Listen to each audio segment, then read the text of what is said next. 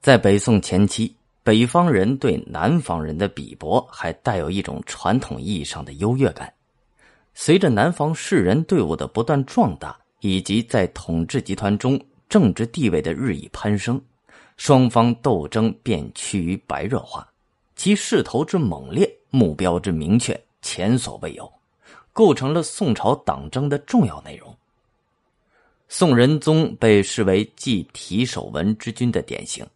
他将兴科举、重文教的政策推向新的高度。在位期间，朝廷人才济济，文官群体享有崇高的政治地位，出现了后人津津乐道的皇帝与士大夫共治天下的局面。但当时士大夫集团中又有元老和新进的区别。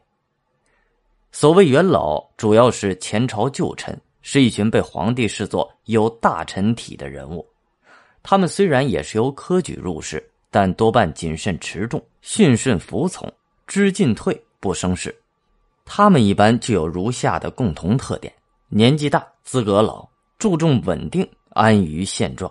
清静寻默、标榜慎独、厌恶好事造进之人。人情练达，圆滑世故，很少外露，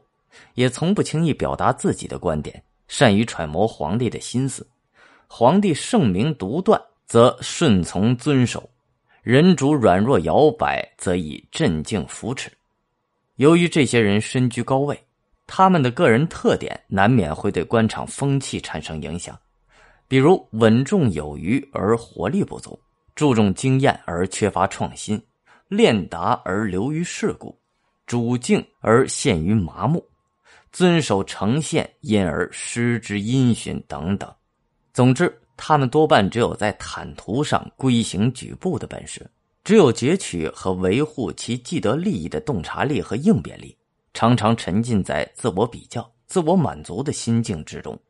对于新人、新事、新风尚，则通常抱有近乎本能的隔膜和敌意。一旦朝廷面临重大危机，他们往往一筹莫展，缺乏应付挑战的勇气和魄力。从这个意义上讲，他们只是士大夫中守旧势力的代表，是宋初以来不断加强的君主专制体制的产物，并不是士大夫主体意识和精神的体现者。而所谓新进，是指宋仁宗继位之后科举入仕的青年才俊。